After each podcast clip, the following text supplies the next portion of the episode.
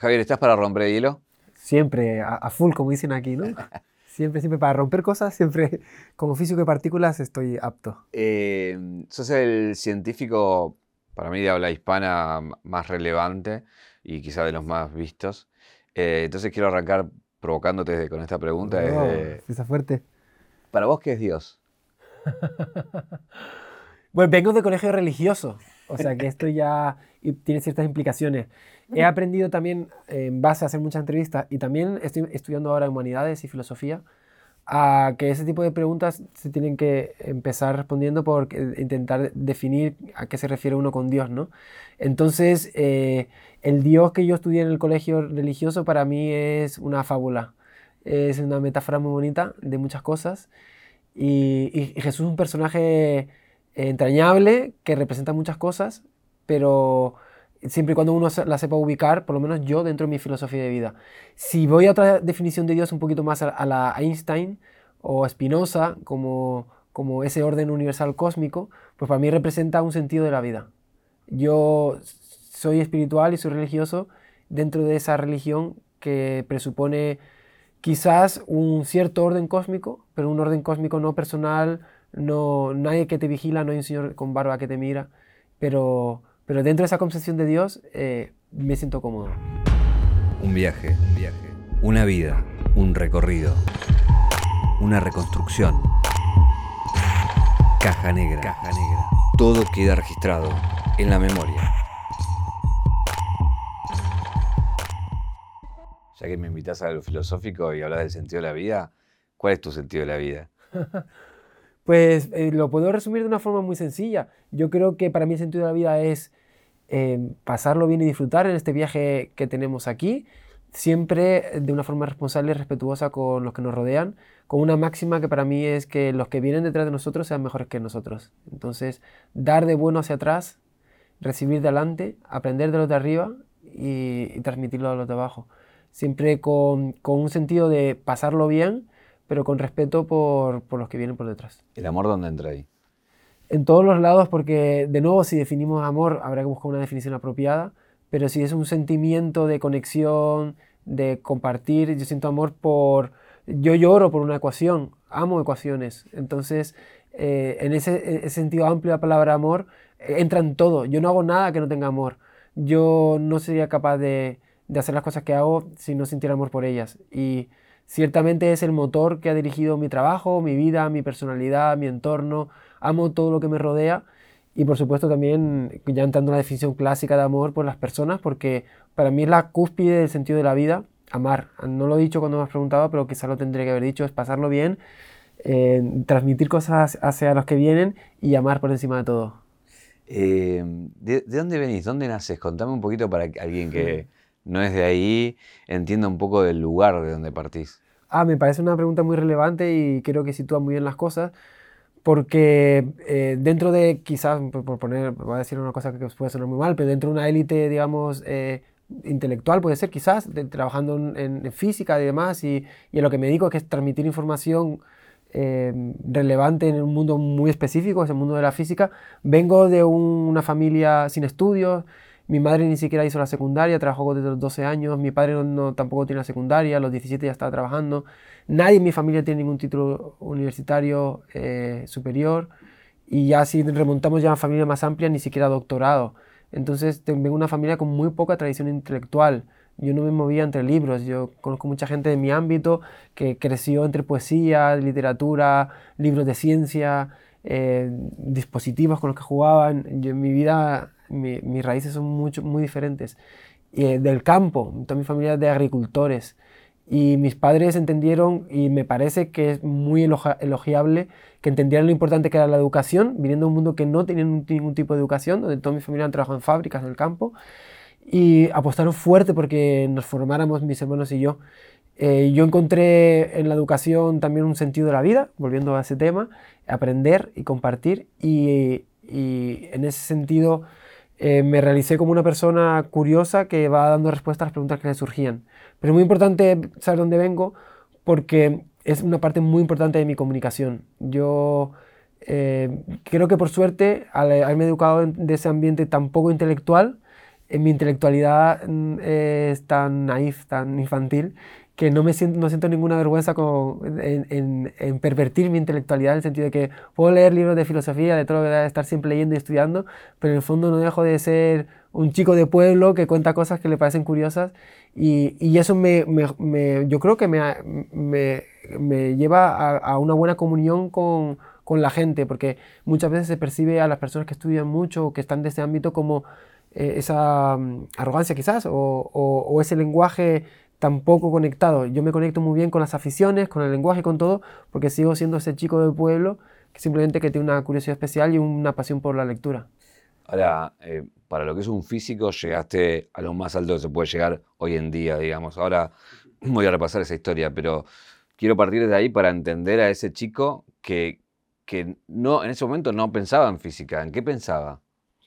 Pues eh, seguramente mucha gente se sienta identificada porque el típico chico que le da pelotas una, eh, patadas a una pelota en el pueblo, corriendo detrás de los niños, jugando a cualquier cosa. O sea, realmente era un niño en ese sentido bastante normal, por lo menos hasta la adolescencia normal quiero decir corriente, no, nada podía hacer prever que ahí estaba un futuro científico que iba a trabajar en el CERN quizás, eh, porque no se veía ningún atisbo de una persona volcada en los libros o algo similar, sino más bien un, niño juguetón. En la adolescencia me pasó una cosa que mm, eh, relato bastante en el libro porque creo que tiene un efecto muy importante en mi personalidad y también en el transcurso de mi vida, que con 14 años me desarrollo muy tarde físicamente, me quedo muy atrás con respecto a mis compañeros físicamente y mm, todo eso contribuye a aislarme y volver una persona muy introvertida, muy tímida y como con poco habilidades sociales, muy incluso complejada, eh, retraída y con, con un mundo interno que cada vez va cayendo más sobre sí mismo. Y en ese mundo interno empiezan a entrar los libros, empieza a entrar el piano, empiezan a entrar todas esas cosas que luego me formarían. Pero ese niño juguetón, vacilón, que estaba siempre eh, con, con, los compañeros de clase, pasándolo bien, eh, eh, va derivando poco a poco una persona como más encogida a sí misma y que va abrazando ese tipo de aficiones, jugar al ajedrez, que son más propias de ese mundo nerd. Y esa, esa transferencia hacia lo nerd parte un poco, yo creo que también, intentando hacer introspección, de ese, esa dificultad por encajar con mis pares debido a una circunstancia, pues, donde creo que tiene un papel importante en mi, desarrollo físico y mi desarrollo como persona también. Eh, hablabas del piano, ¿tu relación con la música cuál era? Pues también fue curiosa porque de nuevo cuando mis padres me quieren sentar delante de un piano, cuando tengo 8 años, yo lo único que quiero es dar patadas a una pelota. Yo en esa época jugaba al fútbol, jugaba al tenis, jugaba al baloncesto y era el típico niño desastre que, que estaba siempre intentando liar algo, algo pasaba alrededor mío siempre. Y siempre yo era, nunca fui el, que hacía el desastre, siempre el amigo del que hacía el desastre, el que le reía la gracia al que hacía el desastre. Y de repente se produce esa... Eh, los, mis padres intentan sentarme delante del piano, el niño no... Yo creo que siempre he tenido también algo de hiperactividad.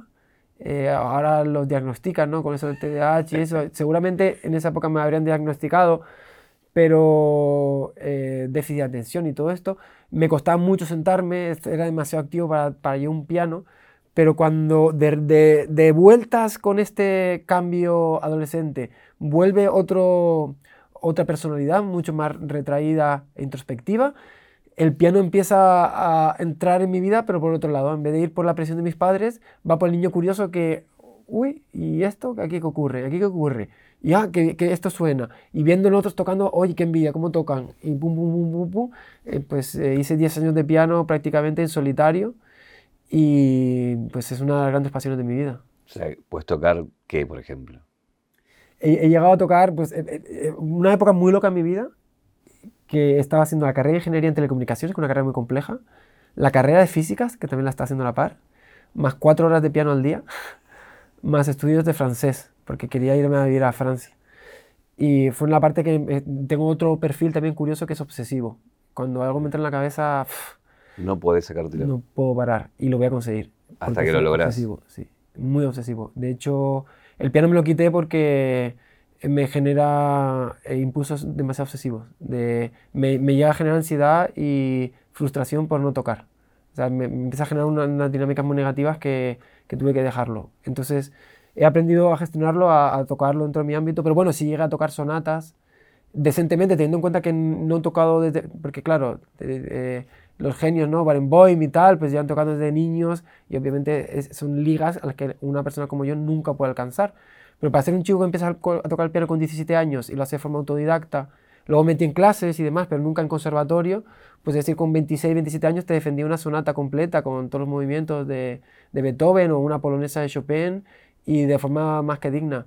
Pero bueno, a base de tocar cuatro horas todos los días, mucho estudio, soy una persona, aparte de muy obsesiva, muy meticulosa y eh, muy perfeccionista. Entonces era un pasaje, pa, otra vez, otra vez, otra vez. El piano casaba muy bien con mi personalidad, porque dentro de ese viaje hacia mi mundo interior, se alineaba muy bien con, con, todo lo que tengo dentro. Es, me permitía salir sin, sin necesidad de, exponerme, exacto. O sea, salía a un mundo sin necesidad de, de hacer ese esfuerzo y aparte mm, em, se alimentaba con mi obsesión y con todas esas dinámicas que tengo de, de perfeccionismo y demás. Entonces, mi mente matemática, todo se sentía muy placentero, la verdad. Eh, ¿Por qué te querías ir a Francia? ¿Qué había en Francia que te llamaba la atención? Estás sacando temas muy divertidos. Eh, y, por cierto, que no suelo contar. Pues en Francia pasaron muchas cosas con Francia. La primera es que yo llegué a, a, Canarias con 12 años. Canarias es una región de España que está a la altura del desierto del Sáhara. Eh, es geográficamente África, pero políticamente es Europa. Eh, se siente como si estuvieras en Madrid o cualquier ciudad de, Europa, pero no deja de estar un poquito desconectada del continente y mm, no es fácil eh, conectarse con, pues, con, el mundo, digamos, eh, europeo. Y mm, yo estando en Canarias, eh, siendo un chico de 15 años, pues sí que tenía mucha curiosidad por, por mm, experimentar sobre todo la parte intelectual de Europa.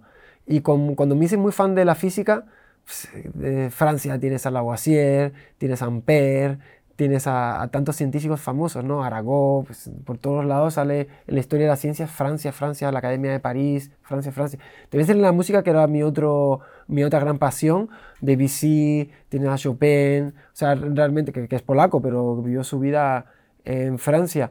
Eh, lo mismo que Liszt también, que es húngaro, ¿no? Creo, y su vida la desarrolló también ahí en Francia. O sea, te das fue como una, eh, una atracción hacia, hacia cómo culturalmente, intelectualmente se ha tratado ese aspecto. España, por desgracia, no tiene esa tradición. Entonces para mí era como, como, eh, como amante del conocimiento que estaba, se estaba generando, eh, me volví un fan de, de, la historia de Francia y de cómo ha tratado siempre las ideas, la cultura y en general el conocimiento. ¿Llegaste a aprender el francés perfecto? Je parle français très bien sea obsesivo, tengo que ser obsesivo para todo. ¿Y llegaste a ir a vivir ahí? Yo me obsesioné. Dije, tenía 17 años, digo, yo tengo que. No, más, 20. Con 20 años eh, oí hablar de la física en un libro de Stephen Hawking. Vi que estaba el CERN en ese libro. Vi que el CERN iba a crear una máquina que iba a crear el origen del universo. Que iba a ser dentro de 5 años. Yo miré, oh, perfecto para mí. Y dije, ¿esto dónde es? ¿En Ginebra? ¿Qué es en Ginebra? ¿Francés? Bien, pues ya, listo. Me voy a poner a estudiar francés. Entonces, en esa época estaba terminando la ingeniería, dije, miré los programas de estudios y vi que había formas de ir a... Para, no sabía que vos, o sea, empecé a estudiar física porque querías, viste la máquina y dije, quiero estar ahí. Yo dije, yo, yo, y vi que quería descubrir una nueva partícula y dije, yo voy a estar en la lista de autores de esa pinche partícula. O sea, fue, y de nuevo, eh, mentalidad obsesiva de, ¿qué, qué tengo que hacer eh, para, llegar ahí? Para acomodar. Tengo cinco años. Contame qué es la partícula y qué es la máquina y qué es el ser como para que el que no sabe la historia conozca y entienda el nivel de lo que estás hablando. Vale, 1964 es un artículo histórico de Peter Higgs en el cual toma de otros resultados anteriores y dice, aquí tiene que haber una partícula. Esto es muy importante en ciencia porque los desarrollos teóricos necesitan algún tipo de predicción. Entonces Higgs tuvo la habilidad de encontrar una predicción dentro de un modelo muy importante. Este modelo es muy importante porque en esa época está la teoría cuántica de campos, que es la teoría que explica el comportamiento de las fuerzas. Pero estaba disgregada, digamos. La fuerza eléctrica, la fuerza nuclear, están disgregadas. Y llegó un conjunto de científicos que consiguieron fusionar estas fuerzas por medio del mecanismo de Higgs. Entonces el mecanismo de Higgs fue eh, un buen aglutinador de teorías, que es lo que se busca en física. En física se intenta entender la complejidad y la diversidad a través de la unión, de la unificación y la simplicidad. Cuanto más simple y más unificadora es una teoría, más bella y más fe se tiene en ella. Entonces ya un conjunto de científicos crean un, mecanismo que aglutina estas fuerzas, explica por qué las fuerzas tienen masa y explica el origen del universo, cómo el universo en un inicio surge y da lugar a la diversidad de fuerzas. Pero eh, ese trabajo queda un poquito ahí, digamos, en el aire y llega Peter Higgs y dice, bueno, si este modelo funciona así, hay un proceso que se llama ruptura espontánea de simetría electrodébil y tiene que haber una partícula que va a ser un bosón. Lo que se conoce como la partícula de Dios. Mal conocida como partícula de Dios, porque aquí, aquí, Dios no pinta nada. y la máquina... Por lo menos Dios, el de la barba. Claro, el que, se conoce como la máquina de Dios también. ¿Mal llamada o no? horrible. Por lo menos, si, ah, de nuevo, si, si vamos a la acepción eh, religiosa tradicional de Dios con barba, sí. Si entendemos Dios como la unión cósmica, pues, pues todo tiene relación con Dios, entonces, pues, pero no, esa partícula no tiene nada de especial, más que es una partícula que resuelve ciertos problemas, pero respecto a, digamos, al, al catálogo de partículas no tiene eh, nada, digamos, que la asocien más con Dios que ninguna otra. Ahora, para alguien que no estudió física, entender que eso era relevante ya era un montón. Sí, sí, pero si tomamos esta historia, la voy a retomar un poquito para resumirla, a lo mejor consigo que conecten con la idea de lo potente que es. Cuando llegan los, filósofos griegos e intentan explicar el universo, se dan cuenta de la diversidad. Pero ahí empiezan Parménides y no sé qué a intentar clasificar todo a través de lo uno, intentar unificar las ideas a través de los cuatro elementos. Empieza, empieza a haber ideas unificadoras que intenten explicar la diversidad a partir de la simplicidad. Y dentro de ese camino surge la ciencia moderna que retoma esa misma filosofía, pero ahora con el mecanismo de las matemáticas. Y empieza a hacerse un camino muy bonito de tomar la diversidad y unificarla. Newton consigue unificar la, gravedad con el movimiento de los astros, Maxwell consigue unificar la electricidad con el magnetismo, y así sucesivamente van haciendo con un camino muy bonito de recorrido hacia el origen de todo, el origen de, de dónde viene todo. Es una pregunta también muy filosófica y muy relacionada con esto que decimos de Dios. Pues en este camino tiene mucho sentido lo que hizo Peter Higgs, porque es esa última fuerza aglutinadora que toma esas teorías que están disgregadas y las fusiona. Entonces, ¿por qué es importante el bosón de Higgs? Porque toma esas teorías cuánticas de campos que están un poquito a su bola, las fusiona, además explica por qué las partículas tienen masa, el concepto de masa no estaba en esa teoría, él consigue que tenga un cierto sentido y además eh, explica un poquito sobre el origen del universo. Esa es la verdadera importancia del campo de Higgs, que no es poca. De ahí viene lo del, esto de... La historia de lo de Dios es diferente, si quieres también la cuento. Es cómica, ¿sí? Sí. Hay un tipo que se llama Leon Lederman, que yo soy súper fan de él, porque aparte ser un gran científico, premio Nobel, director de Fermilab, muy cómico. Si pueden leer sus libros, es muy gracioso, está muy loco. yo siempre dije que algún día quiero escribir un libro como los que hace él. Y muy, muy, muy, muy, muy vacilón, muy broma todo, o sea, no puedes parar de reírte. Pues este Leon Lederman, cuando va a escribir este libro sobre el bosón de Higgs, decide llamarlo The Golden Particle, la, maldita partícula, porque después de 40 años buscándose desde los 60 no aparece por ningún lado. Su editor le dice, amigo, este nombre no tiene gancho, no vas a vender libros ni a tu madre. Entonces dice, The Golden Particle, vamos a cortarlo, vamos a llamarlo The Gold Particle pero va a ser solo una cuestión editorial. E-, ese nombre viene simplemente para vender más libros sin ninguna relación con Dios. Eh, vos entendés esto y decís, voy a estudiar física. Sí. Ya con 22 años, ya con una carrera encima de, ingeniero. Eh, ah, eh, estaba a mitad de física, de ingeniería. Estaba en tercer año de, ingeniería. Y empezás a estudiar. con esto que de los rasgos obsesivos, me imagino que ahí viviste estudiando, básicamente. Y se te abrió un mundo. Pasó, pasó muchas cosas ahí, me eché novia, a mi novia em, empieza como a, gustarle que esté un poquito más controladito, así, tanto de fiesta, los amigos, no sé qué. Entonces eh, favorece mucho mi camino eh, de introspección. En esos años yo había dicho que con 15 me volví muy retraído por mi físico con 17 empiezo a cambiar, empiezo ya a convertirme en hombre, empiezo a tener curiosidad por explorar y ahí viene justo esta chica, vamos a quedar un poquito más tranquilitos en casita. Y yo tenía ahí mucha energía, mucha energía. Tenía que sacarla por, sacarla por un lado y la saqué por los estudios, el piano, los idiomas, la física. Mis amigos me vieron la transformación. Eh, este chico es un robot. O sea, para mis amigos eh, me había convertido en una auténtica máquina de estudiar. De hecho, hay muchas bromas sobre cuando iban a la biblioteca, yo llegaba, eh, todos estudiaban en la biblioteca, ellos estudiaban media hora, se levantaban, cafecito, no sé qué, entraban para mirar y me encontraban así siempre con la cabeza, yo podía estudiar cinco horas así y no levantar la cabeza en las cinco horas.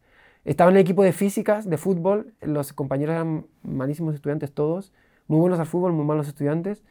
Yo estaba en, el equipo de fútbol también y se apostaban para ver si yo estaba en la biblioteca a horas random. Ahora estará en la biblioteca. De hecho, un día, eh, justo después de los exámenes, sacaron los exámenes, al día siguiente dijeron, no, están las apuestas a, uno a mil. Y estaba. estaba en la biblioteca. Dijiste idiomas, ¿tenés aparte de francés? ¿Qué más, sabes? Sí, sí, eu falo portugués, muy bien. Eu gosto mucho de portugués.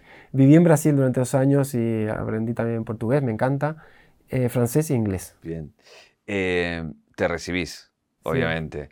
Eh, y ahí, ¿cómo haces el camino para llegar a la partícula y trabajar ahí? Que digo, para entender, es, es la, en la actualidad o en ese momento la meca para cualquier físico, ¿no? Sí, sí, sigue, sigue siéndolo. Es, ahora mismo, eh, dentro de la física de partículas, es el experimento más poderoso que hay en el mundo. Eh, para ubicarlo son 27 kilómetros de máquina. Son imanes superconductores eh, que hacen esa vuelta de 27 kilómetros. Todo esto está a 100 metros bajo tierra. Se toman protones y se, se aceleran hasta que tienen casi la velocidad de la luz. A esas tremendas energías son paquetes de 10 elevado a 11 protones que están en una especie de pelo que tiene más o menos el tamaño de una micra de diámetro y esos haces de varios centímetros se les hace cruzar para que esas colisiones recreen el Big Bang, hacen algo parecido a recrear el Big Bang. Esa es la máquina eh, que se está construyendo em, allí en, en, Ginebra cuando yo me entero de todo esto.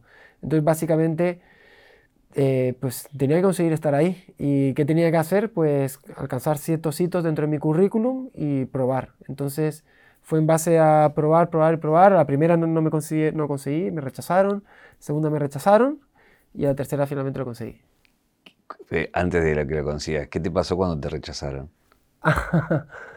Eh, pues no, no es fácil de relatar porque, claro, imagina que llevaba cuatro años encerrado y, y sobresaliendo. La, la verdad es que hasta los 18 yo era una persona que sacaba muy buenas notas, siempre fui de sobresaliente, el nerd de la clase, pero nunca me esforcé, o sea, realmente ah, sacaba muy buenas notas sin hacer nada. Y, y casi, casi que, que no, no, no sé lo que era bien esforzarse, una persona responsable, pero no tan trabajadora. Cuando de verdad encuentro esto el bosón de Higgs, digo, no, ahora sí me va a poner. Y empecé a trabajar como loco. Eh, y, realmente me, me imaginaba yo que con ese esfuerzo más la capacidad que yo intuía que tenía, que pues no debería ser difícil que personas externas pudieran ver potencial en mí, sobre todo por mi capacidad de trabajo y mi seriedad y la responsabilidad. Entonces fue como una, una disonancia muy fuerte el sentir que, que no, que no, pues no, no valora, ¿no? Después el mundo, luego lo, cuando eres mayor lo ves de otra forma, pero en ese momento frustración grande, eh, desánimo pero la obsesión es más fuerte, entonces no, seguí estudiando, seguí estudiando. Lo primero que pensé, pues es tristeza, ¿no? Pero lo siguiente fue, bueno, ¿qué ha fallado? Cojo el currículum, bueno, pues a lo mejor falta esto, pero lo hago. Y así sucesivamente hasta que la tercera sí salió. Se me hace que tienes una capacidad de memoria, eh, en, Argentina decimos zarpada. Ah, sí. Como diciendo demasiada. ¿De memoria? Sí, o no, no es no, así. No, no necesariamente. la memoria sí, sí me falla mucho. Ah, mira. Sí. Creo que mi mayor capacidad, ahora que además la he desarrollado a tope, es la de síntesis de ideas. Eh, consigo desmenuzar, por eso me da muy bien mi trabajo, porque a pesar de que, pues eso, no tengo gran, no, no soy ni muy rápido mentalmente, en, un concurso de estos de velocidad mental pues posiblemente no ganaría, ni soy especialmente bueno con la memoria, pero donde yo creo que sí sobresalgo es en tomar ideas y desmenuzarlas bien. Por eso mi trabajo se me da tan bien, yo creo, porque soy capaz de llegar a los elementos clave de las ideas y ahí ya vestirlos para, para comunicarlos. ¿Qué te pasa cuando te dicen sí, entraste, sos vos? lograste eso que viste en un diario, un periódico y de repente después de tanto esfuerzo lograste entrar? Pues muy bonito, muy bonito. Eh, demasiadas emociones porque era, yo sabía lo que, lo, que iba. realmente estamos en el año 2008 y justo llegué cuando se iba a poner en marcha. O sea, sentía que... Llegaste justo. Sí, sí, sí. ¿Llegaste ahí en el previo al accidente o después? Eh, previo al accidente. Ah, que viviste desde antes del accidente. Sí, sí, de hecho, ya digo que, mm, me siento muy afortunado porque llegué en el momento oportuno. Y, y, sabía que estaba en el momento oportuno. Entonces tuve una sensación de, de, estar viviendo primero un sueño y luego un momento histórico. O sea, era consciente de que algún día se hablaría de lo que estaba viviendo. Y fue como vértigo, ilusión, emoción. Y luego algo que nos pasa mucho a los latinos, es miedo. Mucho miedo a darle la talla, soy suficiente. Cuando uno llega al teatro del mundo real, el, bueno, empieza lo, serio. Ahora estoy capacitado, ¿cómo me desenvolveré? Y bueno, fue una mezcla, ¿no? Eh, ¿Qué fue ese accidente? ese accidente ocurrió en el año, creo que fue 2008. Eh, fue un palo muy grande, lo recuerdo además. En el, en el, libro que acabo de escribir lo relato con detalle porque tuvo también mucho efecto en todos nosotros. Este acelerador son 27 kilómetros de imanes superconductores. Esto quiere decir que básicamente es un núcleo de hierro que está súper enfriado a 1,9 Kelvin, que es más o menos menos 271 grados. Se mantiene a esa temperatura para que... Se congela el aire ahí, ¿o no? A esos niveles. Lo que pasa es que está dentro del túnel y dentro del túnel ni siquiera hay aire. el, imán está frío, pero es metal. Em, a ver si lo explico bien. son el tubo en sí, son imanes que son pedazos de hierro Dentro de estos pedazos de hierro hay dos cañerías. Estas cañerías sirven para el paso de las partículas. Son dos agujeros de este tamaño. Por aquí van a viajar los protones en un sentido y por el otro. Dentro aquí hay vacío puro. Entonces, vacío puro, rodeado por hierro y abrazado a este tubo hay, hay cables de superconductividad. Es una aleación de niobio y titanio que a temperaturas muy bajas funciona como superconductor.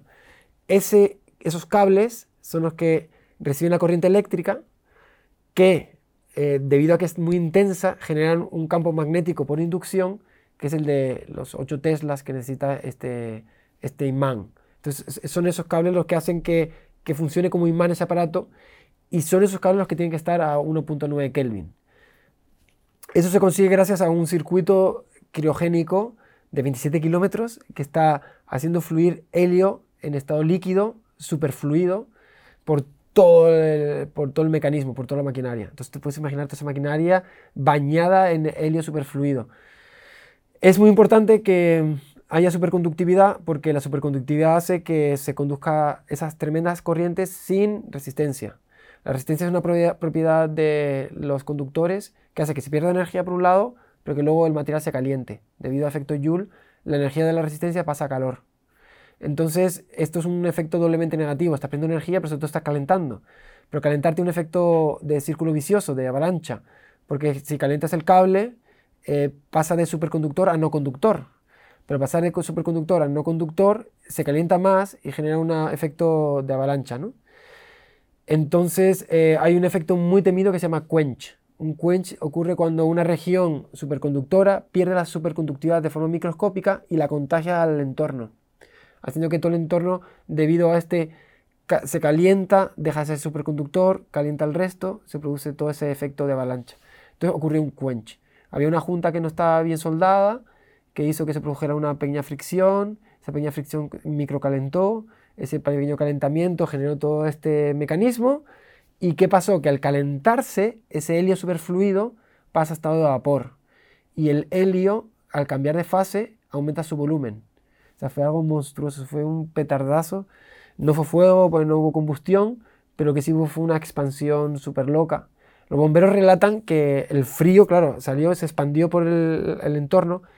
En la zona del túnel donde está es normal, hay aire. Pues el aire se congeló por el vapor de agua. Entonces tuvo que ser una escena bastante tétrica. Y fue un palo para todos, fue bastante horrible. Pero bueno, es, nos demuestra una vez más que son experimentos muy delicados y que yo creo que le da valor a lo que se está haciendo, porque cuando ocurre esto, dices, es que claro, estás haciendo algo tan loco que es normal que cualquier cosa pueda fallar. Eh, recién decías que fue histórico, que finalmente después, bueno, todo funcionó y fue histórico. ¿Por qué fue histórico? ¿O por qué es histórico? ¿El funcionamiento o el descubrimiento? El descubrimiento y el funcionamiento, digo.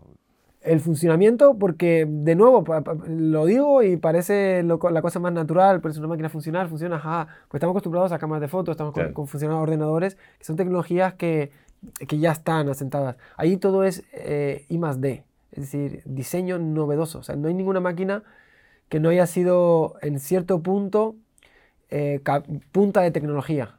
Y eso implica que estás poniendo muchas fichas en funcionamiento que por primera vez se han puesto. Y, em, esto hace que todo sea demasiado experimental en el sentido de que estás haciendo algo nuevo. Y eso no, no deja entrañar mucho riesgo a la hora de poner algo así en funcionamiento.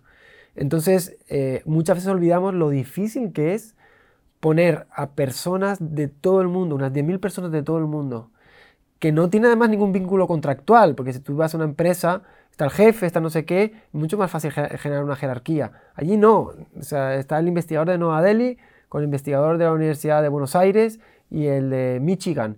Y se entienden porque están llamados a entenderse, pero no tienen ningún vínculo social, ni cultural, ni económico, no tienen nada. Se entienden por la pasión y por la vocación. Y me parece que es necesario contarlo, porque tenemos tantos ejemplos. Me parece muy bonito, también muy curioso. Está, Ginebra está el CERN y está la ONU. Y me parece que la ONU podría, podría aprender mucho de la física porque nos entendemos mucho mejor con las ecuaciones que, que, con, que con los dictados, con los, los, tratados y los convenios. Ojalá hubiera más ecuaciones en el mundo porque creo que hasta ahora ha sido un mecanismo, creo yo, en el cual la cooperación es más fácil. Pero volviendo a ese punto, creo que no es obvio y creo que hay que remarcar lo difícil que es que 10.000 personas con ámbitos tan distintos se concentren para crear una máquina tan compleja y funcione. Eso ya es un puro hito, el hecho de que funcione. Pero luego que funcione y descubra algo, ya el hito se, se vuelve eh, histórico. Y esto fue lo que ocurrió el 4 de julio de 2012, después de cuatro años de operación. Finalmente aparece esta partícula en, el, en dos de los detectores y es un hito, primero porque es una partícula nueva, Segundo, porque es una partícula muy importante para todo el modelo de la física. Y tercero, porque, porque realmente demuestra que, o sea, fue una partícula que continúa en el camino marcado de descubrimiento. Por lo tanto, valida un poquito todo ese camino que se inició hace más de 100 años. Em, llegas a, esa meca y en un momento te vas, dejas. ¿Por qué dejas y por qué te metes a divulgar ciencia y ya dejas los laboratorios o los lugares que están los científicos, digamos, y te pones frente a una cámara? La respuesta corta sería porque estoy muy loco. y no le faltaría razón a esta respuesta. Sí, sí, sí. Yo ahora lo veo, wow, con, con la experiencia de mi edad. Pues dos carreras, dos doctorados, dos carreras y un doctorado y trabajando en un, en un, experimento tan bonito y tan importante. Yo tenía ya la carrera como muy enfilada y de repente llego a casa y digo, mamá, eh, voy a empezar, además algo que seguramente em, no, no, cuento mucho, pero, pues, eh, pero yo empecé con stand-up, eh, contando chistes por bares. Entonces llegar con dos carreras, doctorado, el hijo que había conseguido sobresalir en lo que hace, el compañero sobresaliente que todo el mundo mira con admiración, que puede llegar donde quiera, de repente llega a casa y dice, no, a su familia y a sus amigos, lo dejo todo, voy a contar chistes de bar en bar. Que ni siquiera era gracioso, es lo peor de todo es que ni siquiera era gracioso. Y mis amigos saben que no era muy gracioso y me miran como, ah, vale, sí. ¿Y alguien te decía, estás loco o no? No te decían nada. Eh, sí, sí, alguno me lo dijo. Generalmente mis amigos están ya acostumbrados a, digamos, a mis locuras. No, no, no tanto a mis locuras, sino, bueno, he tenido una, una, una, vida un poco quizás a cierto punto empezó a ser extravagante. Em, en el sentido de que, bueno, dejo la ingeniería por la física, en la física de repente me voy al, experimento más, más grande del mundo. Eh, allí empiezo a tener también una vida medio hippie, eh, que fue un periodo muy curioso de cuatro años donde pues, eh, tenía una vida muy pintoresca. Para cuando decís hippie, ¿a qué te referís? Y pues vivíamos con muy poco dinero, en Ginebra. Hicimos una comunidad muy bonita, mis amigos de cuatro argentinos además. vivía con ellos, eh, estudiantes de La Plata y de la Universidad de Buenos Aires, hasta tal punto que todo el mundo pensaba que yo era argentino. Y, ¿Se te pegaron cosas de Argentina? Demasiado. ¿Cómo qué? que no se me pegó. Hasta, en la cancha también se me pegó el estilo argentino marrullero de, de todo. No, era tal, tal así que me decían, eh, me hablaban, ah, no, pues argentino no, soy español, argentino no, soy español, argentino sí, de Rosario. decía de Rosario, de Rosario.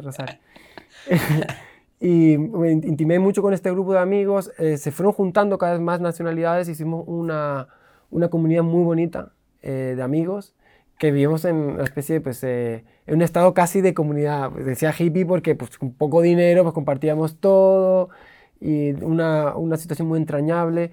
Eh, se añadieron gente de la ONU también, entonces un, un ambiente también muy culto, muy interesante. No sé, me, fueron, fue una época muy bonita, pero percibido desde fuera de mis amigos era pues, está el amigo extravagante que, que, está haciendo cosas locas. Entonces decía que el loco lo define bien, pero desde fuera, muy en parte porque siempre me ha gustado buscar nuevos retos y nuevas vías. Entonces, cuando yo acabo el doctorado, me encuentro en una situación de qué hacer ahora. Eh, lo primero que se me ocurre es tomar un año sabático. Entonces, me tomé un año sabático para viajar. Es decir también que tuvo una, una importancia bastante alta el hecho de que me separara. Me casé con 22 años, ¿ves? Me estoy viendo la cabeza. y si me digo también, te, me voy a casar con, una chica de 20, tiene 22, todo el mundo, madre mía, este chico. O sea, siempre he sido una persona que muy impulsiva y eh, pues de, decisiones cuando tomo una decisión como muy... Y entonces eh, llega, eh, acabo el doctorado, ya, estoy separado, me apetece conocer el mundo, tomo un año sabático para viajar por el mundo, para conocer, para descubrir. Y dentro de ese año empiezo a descubrir la, la comunicación científica, empieza a aparecerme algo que puede encajar con mi forma de ser y es más, empieza a parecerme que es algo en lo que yo puedo sobresalir y sobre todo aportar algo diferente. Porque yo descubrí la física tarde y para mí siempre fue como una espinita que he tenido clavada y una pena el decir cuántas personas estarán como yo que no han descubierto la física porque no se está contando cómo es realmente. Entonces fue una reflexión de hay una necesidad social de, contar esto de otra manera, o al menos lo percibí yo así, Sé que hay mucha gente que hace trabajo excelente, pero ese trabajo a mí no me llegó. Eh, estaba empezando las redes sociales, dije, bueno, pues, quizás las redes sociales sea la herramienta que falta o la pieza que falta. Y de este modo, pues, eh, eh, empecé a experimentar. Y experimentando, experimentando, experimentando, un día, pues, se me planteó como una, un, un, buen reto.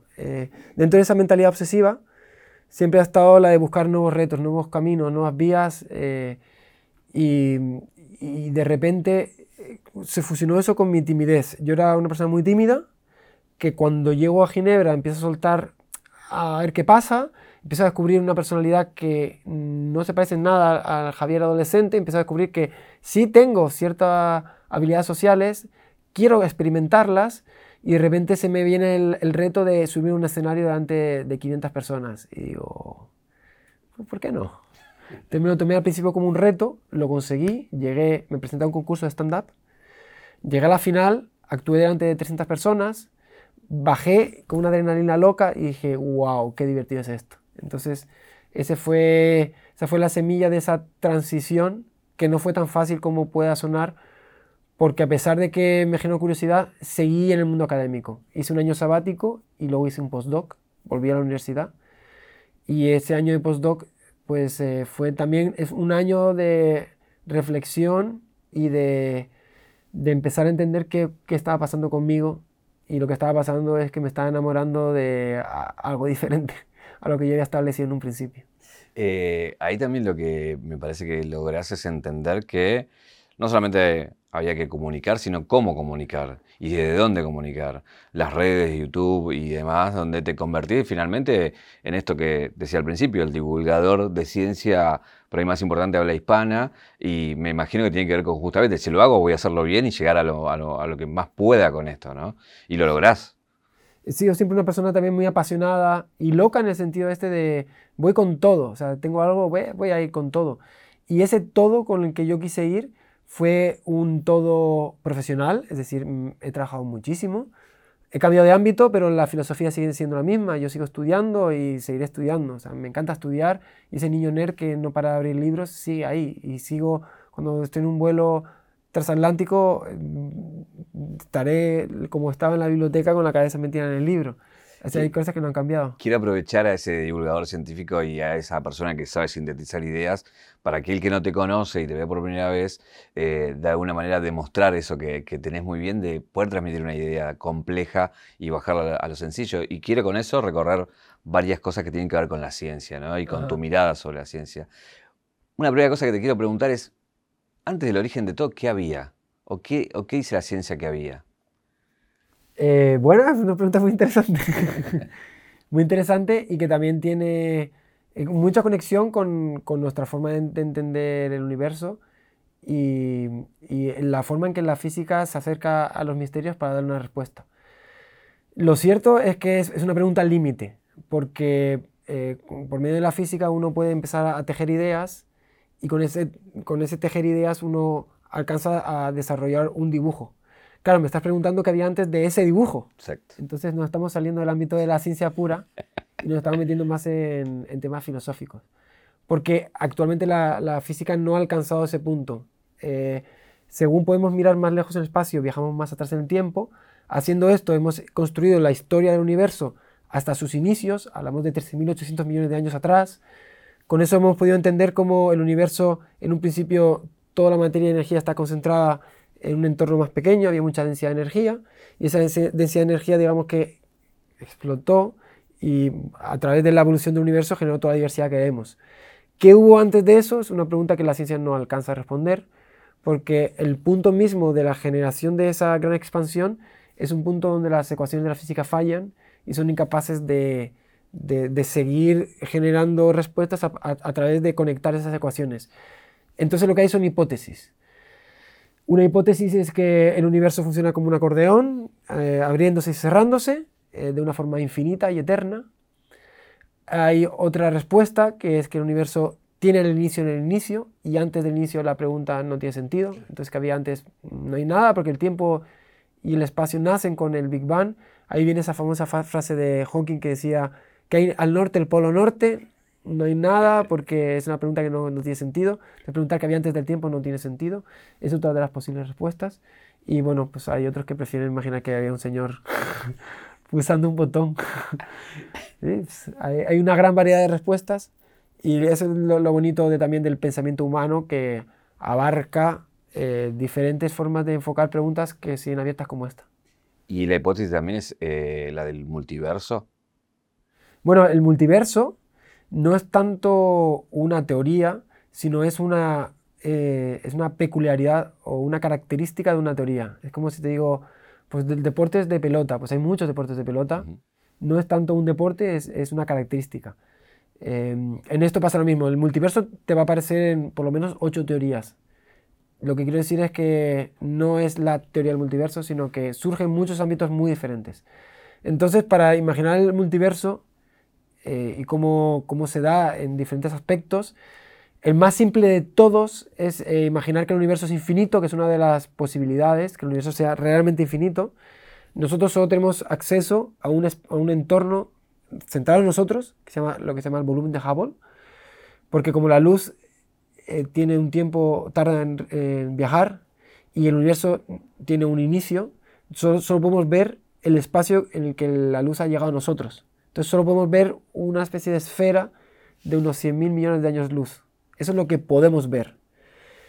Nosotros entendemos multiverso como entornos físicos que no tienen conexión, no, interaccionan entre sí.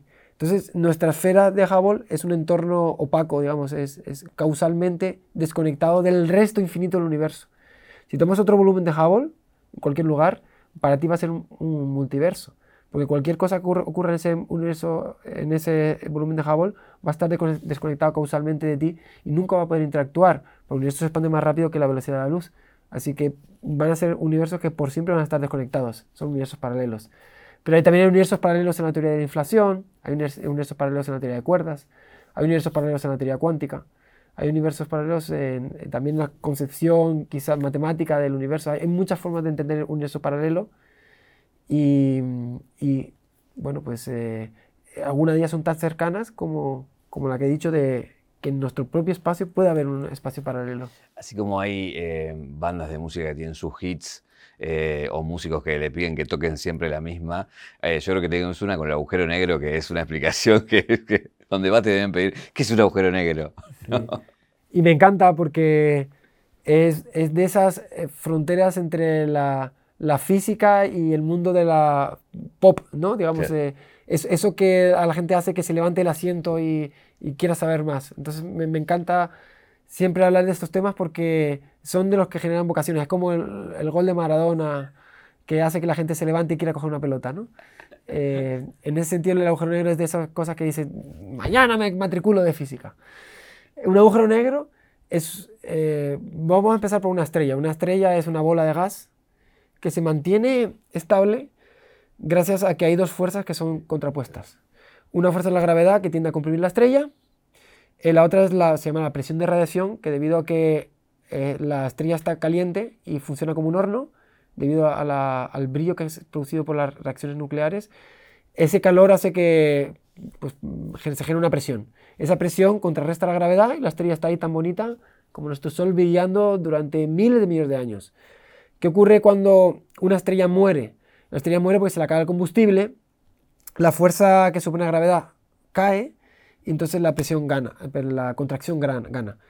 Normalmente, eh, si la estrella es como nuestro Sol, eh, se contrae, pero hay un punto donde ya no puede contraerse más debido a las propiedades cuánticas de la materia. Y se produce lo que se llama una enana blanca. Ah, está bien, el sol cuando se muera va a producir una enana blanca, todos felices, ¿verdad? Ningún problema, nadie tiene queja, ¿verdad? La enana blanca está bien, todos contentos, fantástico. No tan contentos nosotros porque estaremos muertos. Exactamente. y nuestros sucesores también, Pero la estrella, la enana blanca estará ahí tan, tan felizmente, brillará menos que, será una estrella muy densa, muy densa, muy densa, muy densa, que no podemos ni imaginar lo densa que es. Brillará poquito, pero ahí estará. Pero ahora tenemos una estrella que sea, nuestro Sol es una estrella cualquiera, ni siquiera grande. Tenemos una estrella que sea un poquito más grande que el Sol. Pues si subimos su masa, cuando muera, eh, esa compresión ya no va a poder ser resistida por las fuerzas cuánticas y va a producir lo que se llama una estrella de neutrones. Una estrella de neutrones, esa barrera que tenía la nana blanca se ha aniquilado porque la gravedad es más fuerte que la presión cuántica y los electrones y los protones se fusionan y crean una, un núcleo del tamaño de una estrella. O sea, es una estrella formada por neutrones, una cosa súper loca. Esas cosas existen. Son súper densas, son súper pequeñas. Estrellas de neutrones, ¿les gustan las estrellas de neutrones? A mí me encantan las estrellas de neutrones. están ahí y resisten debido de nuevo a una fuerza cuántica que surge debido al principio de incertidumbre, que hace que la gravedad no colapse. Bueno, ¿podemos seguir? Por supuesto que podemos seguir. Tomemos una estrella un poquito más grande, de unas 10 veces la masa del Sol. Ahí ya no hay pinche fuerza cuántica que aguante la gravedad y eh, en este colapso debido a que frenan las fuerzas nucleares, ¡pam! Se produce una contracción eh, sin límite de la masa. Entonces lo que va a ocurrir es que toda la materia del núcleo de la estrella, debido a que hay una fuerza que apunta al centro, toda la materia va a caer al centro. Y va a caer al centro de una forma, eh, de, manera que toda la gravedad va a colapsar en un punto que se llama singularidad. Entonces, ¿qué es un agujero negro? Es un entorno, no, no, es, no es tangible físico, es un espacio, una región del espacio, donde la materia ha caído a su centro y no sabemos qué ha pasado con ella, es curioso, donde la materia ha generado tanta, tanta, tanta gravedad que dentro de esa esfera eh, no se puede escapar. Entonces es una región física, un espacio físico vacío, donde la gravedad es tan intensa que ni la luz puede escapar. No es más que eso. Es una, generalmente se produce por, la muerte de una estrella, haciendo colapsar su interior y generando una gravedad imposible de eludir. Eh, ¿Pensé que vamos a llegar a Marte? Sí. ya miércoles también. una estación muy mala, perdón. Lo siento, disculpa, mamá, te quiero. Eh, sí, sí, vamos a llegar, sí. ¿Cuándo? Y decía Bohr, que es uno de mis científicos favoritos, que es muy difícil hacer predicciones, sobre todo del futuro. y, pues me, me, adhiero, soy muy mal, muy mal vaticinador. Dejemos el, campo de la adivinación a... Eh, perdón, porque no, no, lo, no, lo, decimos, lo del mundial no lo decimos. que saliste en todos lados prediciendo con la predicción del mundial. Sí puede decir, sí puede decir. ahora lo contamos. No, pues eh, creo que se va a llegar a Marte. Creo que eh, es el destino de la humanidad, pues seguir expandiéndose, es algo inevitable. Se ha hecho siempre desde los primeros Homo sapiens que estaban en África poblando unas regiones, quisieron salir y explorar Europa, el continente europeo, quiero decir. Lo mismo, eh, hubo flujos migratorios a lo largo de toda la historia, luego con la- los griegos, los romanos, siempre buscando Persia, Mesopotamia, siempre Bueno, expansión. vos hablas de esto de que el motor del humano es la curiosidad, básicamente, Sí, ¿no? Que lo empuja a ir. Está aquí, que no podemos evitarlo. Dejaremos de ser humanos el día que dejemos de mirar a la estrella y decir, ¿qué hay más allá? Quiero buscar, quiero ir. O sea, no podemos evitarlo. Creo que se- sería dar un espaldarazo muy grande a nuestra naturaleza y dar una espalda a la historia de, de lo- del ser humano. Es como tomar e- es- es- esa imagen tan horrible de, de la evolución, esa que salía en moda, que está muy mal hecha, no tiene ni sentido científico, pero es tomarla, girarse y empujarle a todos, váyanse para su casa. Es una aberración natural darle la espalda a, a la curiosidad porque es el motor de el motor de nuestro de nuestra especie y en ese sentido sé que vamos a llegar no sé cuándo pero muy posiblemente eh, lo vamos a ver tú y yo Ahora, bueno, me, me gusta Sí. que, que- década de los ahí, 40 Claro. década de los 40 sí Eh, entre las obsesiones, una que tuviste es ser astronauta. Mm, Y ya, de, ya después de todo esto que contamos. correcto Y te entrenaste Reciente. para hacerlo. no no no es una historia triste Perdón, pero Está bien ahí metiendo la, en la herida.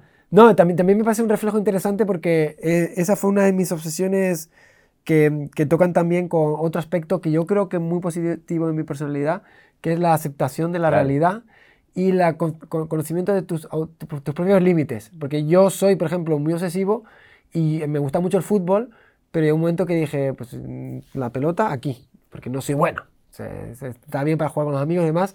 Y podría haberme obsesionado con el fútbol, pero no soy bueno. No soy bueno. También me gusta mucho el tenis, la raqueta, no soy bueno. Nadal. O sea, creo que otra. Soy obsesivo, pero no soy tonto. No, entiendo hasta dónde. no hay, no hay nada peor que alguien obsesionado con algo que no, que no es bueno. O sea, eh, quiero decir, no, no, no, no quiero decir que, es- que no hay nada, nada peor. Que lo que quiero decir es que es doloroso para una persona obsesionarse con algo que, que, que no funciona porque, porque no funciona. Hay que entender es- eh, esos límites también. Eh, eso de querer es poder es de las frases que más daño han hecho a la humanidad, creo porque también genera, es una fuente profunda de frustración. Y en ese sentido yo quería muchas cosas en la vida, he conseguido un pequeño pedacito de ellas y, y mis rasgos obsesivos han sido capaces de aumentar las probabilidades de que consiga cosas. Pero en absoluto he conseguido todo lo que he querido y está muy bien. Pero sobre todo está muy bien saber aceptarlo y saber manejarlo sin caer en, en ansiedades o frustraciones destructivas. Y en ese sentido es lo que pasó con los astronautas. Yo quise, de repente lo vi como, wow, esto sería algo que me encaja, que me pega, una persona, una persona muy curiosa, con ansias de explorar, con ansias de buscar. Creo que tengo muchas ah, aptitudes y capacidades que el jurado no quiso ver, pero... ¿Pero qué hiciste Eso para la, para la preparación? No, pues eh, literal. Em, eh, se- la Agencia Espacial Europea saca unas convocatorias cada 10 años.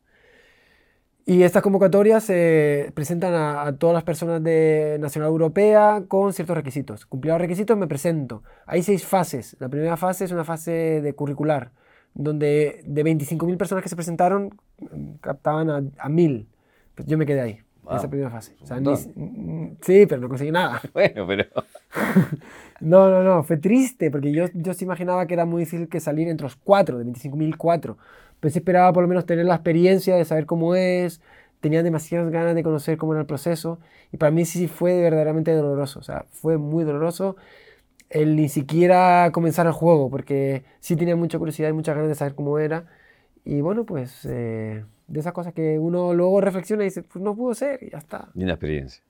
Sí, Eh, he de decir que aprendí mucho. Aprendí mucho de mí, aprendí mucho de pues, cómo funciona el mundo. Realmente mm, le- estoy muy agradecido a esa fase de mi vida porque durante un año me levanté muy ilusionado y eso no me lo quita nadie. Otra de las preguntas recurrentes, calculo que te hacen es si hay vida extraterrestre. Eh, me parece que ya también tenés ahí, ¿no? El- el- eh, la contestación en, en la punta de la lengua. Sí, sí, y va también por lo de Bohr y la predicción. Em, soy, agno- me declaro agnóstico con muchas cosas. Y en general em, he llevado siempre el método científico muy arraigado en mi naturaleza, en mi personalidad. Y me cuesta mucho eh, posicionarme con cosas que, para las cuales no tengo ningún... Eh, hay, una, hay una teoría de probabilidad, bueno, una forma de manejar la probabilidad, o la teoría estadística, que es la bayesiana, en la cual la, la probabilidad deja de ser, está la bayesiana y la frecuentista. La frecuentista es una forma muy objetiva de tratar la probabilidad a través de la repetición. es la que usamos cuando tiramos un dado. Tienes un sexto de que salga un 1 y eso es un análisis frecuentista. Está basado en la frecuencia de repetición de una misma ocurrencia. Y hay otra que está la bayesiana, que es una perspectiva de la probabilidad muy diferente y que está basada en creencias. Por lo tanto es más subjetiva, pero sirve para cosas como cosas que no se pueden repetir, como por ejemplo el universo o tantas cosas que, que uno no puede dar muchas chances para ver cómo ocurre y se basa más en la creencia. con la formulación bayesiana, uno puede irse a un lado u otro en función de los datos que alimente ese procedimiento bayesiano, que se es los datos que tiene a priori. ¿no? En ese caso, yo no tengo ningún dato a priori y por lo tanto, bayesianamente me ubico en la línea central de la probabilidad y por lo tanto, agnosticismo más, más agresivo que consiste en decir no tengo ni idea y no soy capaz de tirar ni un lado al otro. Me parece una pregunta muy interesante porque ha sufrido varios vaivenes a lo largo de la historia. Cuando se descubre que no somos el centro del universo y que el, ser humano no es el centro de la creación, empieza a surgir una humildad muy bonita de, humildad científica ante lo desconocido y ante el, propio estatus del ser humano, que hace que diga, wow, hay tantas estrellas que es normal que haya vida. Y entonces surge una época de optimismo respecto a la vida en, eh, en las estrellas. Y ahí surge la famosa fórmula de Drake, en la cual estiman que debe haber pues, algo así como mil civilizaciones en nuestra Vía Láctea con inteligencia. Y fíjate que eran optimistas, eh, que dieron un número que, que, obviamente pues, no creo que se corresponda. Después de 50, 60 años mandando señales y buscando, gracias a la tecnología con antenas, vida extraterrestre no encontrando, poco a poco se ha apagado esa llama del optimismo y poco a poco estamos empezando a preguntarnos, ¿será que la vida es un poco más especial de lo que estamos eh, considerando? La fórmula de Drake se basa en, ciertos supuestos de cuán frecuente o cuán fácil es que se genere vida a partir de ciertas reacciones químicas, cuán posible es que se genere ciertas em, eh, fases de la evolución biológica. Hay, hay, ciertos puntos de la historia de la vida que, que no sabemos hasta qué punto son difíciles de que se den pero poco a poco yo creo que el ser humano se está dando cuenta de que no son tan sencillos como, ah, pues pon ahí un poco de carbono, un poco de oxígeno, un poco de energía, espera un ratillo que, se forma. Hay varias fases, desde la formación de las primeras moléculas prebióticas hasta el paso de vida unicelular a pluricelular, células eh, procariotas, eucariotas, hay varias fases que hacen pensar que a lo mejor no es tan, tan, tan obvio como muchas veces se ha dado a entender de no, hay un millón de estrellas, pues hay vida seguro. Entonces, me parece muy bonito también el... No, no me parece que, sea eh, una filosofía buena decir eh, somos eh, la, creación divina. Bueno, quiero decir, creo que como mentalidad científica es más sensato imaginar que hay más opciones, pero creo que el otro extremo de, no, pues la vida es cualquier cosa, es una reacción química que coges un, un charquito con oxígeno y le das un poquito de fuego y sale. Creo que esa otra eh, visión que es, ha sido predominante durante nuestra era científica, creo que también es muy delicada y puede ser demasiado simplista. Y creo que estamos quizás empezando a entender, quizás, no todos, al menos a mí me hace entender que quizás es incluso un poco eh, pues eso, fácil, básica, y, quizás está, está, dejando de lado ciertos elementos que, que desconocemos, literal. Em, yo sé que mucha gente te va a discutir abajo de este video ahora con la siguiente pregunta. con todas. Con todas, pero esta creo que especialmente. Eh, ¿Por qué pensás que hay gente que piensa que la Tierra no es redonda? bueno, tengo un vídeo, además, eh, yo también he pasado varias fases con esto. La, mi primera fase fue reírme de ese tipo de personas. La segunda fase fue reírme un poquito más de estas personas. la tercera ya fue la burla directa de este tipo de personas. Y poco a poco he ido conciliándome un poquito en base a entender qué está pasando. Eh, he ido intentando entender la, la, psicología, la sociología que hay detrás de todo este fenómeno. Y llegué a hacer un vídeo donde decía que todos somos terraplanistas porque entendí un poquito, me leí varios libros de, psicología y entendí cuáles son los procesos que están detrás del terraplanismo y no dejan de ser más que disonancias, sesgos cognitivos, heurísticos, un montón de procesos mentales que te van arrinconando cognitivamente hacia cierto tipo de ideas que, bueno, acaba siendo terraplanista. Y bien, yo no soy terraplanista, pero en el puro, eh, el, senso estricto de, la palabra, pero soy terraplanista de otras cosas, eh, que a lo mejor me cuesta más reconocer. A lo mejor soy terraplanista de, al hablar con mi pareja sobre ciertas cosas, o con mis amigos, o soy terraplanista. Quiero decir que somos máquinas de tomar información de nuestro alrededor y hacer lo que queramos con ella. Y en ese proceso de gestionar información, metemos emociones, metemos prejuicios, metemos motivaciones, metemos muchas cosas que van haciendo que esa información esté mega manipulada, manipulada por nuestra propia conciencia y manipulada por nuestras propias expectativas. En ese sentido, eh, somos seres humanos y los seres humanos somos máquinas de, manipular, sesgar y, y, generar distorsión. Y esas distorsiones te pueden llevar pues, a considerar que eso no fue penalti, aunque lo tomes objetivamente con ocho cámaras y lo veas y no, que no fue penalti y puedes ir al, tribunal de la Haya a defender que eso no es penalti, aunque todas las cámaras apuntan a que sí y eso ocurre, ¿verdad? Pues eres un terraplanista de, del bar, porque estás usando un montón de emociones para unos datos que estás manipulando de una determinada para ver lo que tú quieres ver. A los terraplanistas les pasa algo parecido. Ellos tienen un conjunto de datos que están ahí, que ellos eh, toman y los manipulan de cierta manera para conseguir de alguna forma verificar su hipótesis, que lo hacemos constantemente. Entonces, a los terraplanistas eh, he, pasado una fase ahora de, bueno, pues eh, no sé cómo llamarla tampoco, pero, pero simplemente diría que de humildad, de humildad de, bueno, mi opinión es esta, ellos tienen otra opinión, pero ya la parte de reírme de ellos queda un poquito, eh, por mi parte, queda un poquito atrás porque refleja un poquito esa, em, esa soberbia e, y, esa arrogancia del que cree que saber más que los demás cuando luego seguimos los mismos flujos. Eh, yo soy terraplanista en otras cosas, me too, ¿no? Esas, esas tendencias que yo también soy terraplanista. Lo pones esto eh, como clip y te va a petar el vídeo. Santa Olaya es terraplanista. Sí, flat, flat. Eh, te llevo a otro tema que tiene que ver. hay una aceleración del ser humano en destruir el planeta. Cada vez sentimos que el planeta, por múltiples razones, em, estaría por implosionar eh, desde lo climático, del agotar recursos y demás. Y por el otro lado, hay una aceleración en los descubrimientos científicos que hacen que la vida sea cada vez mejor en muchos aspectos. Sí. ¿Quién va a ganar en eso? ¿Llegamos a, a lograr que lo otro no implosione y ser una humanidad que siga avanzando? ¿O, o sos más pesimista en esa carrera? Me, pasa de nuevo, me has pillado ahí en, el agnosticismo. Qué mal entrevistado soy. me voy a dejar una entrevista bien aburrida.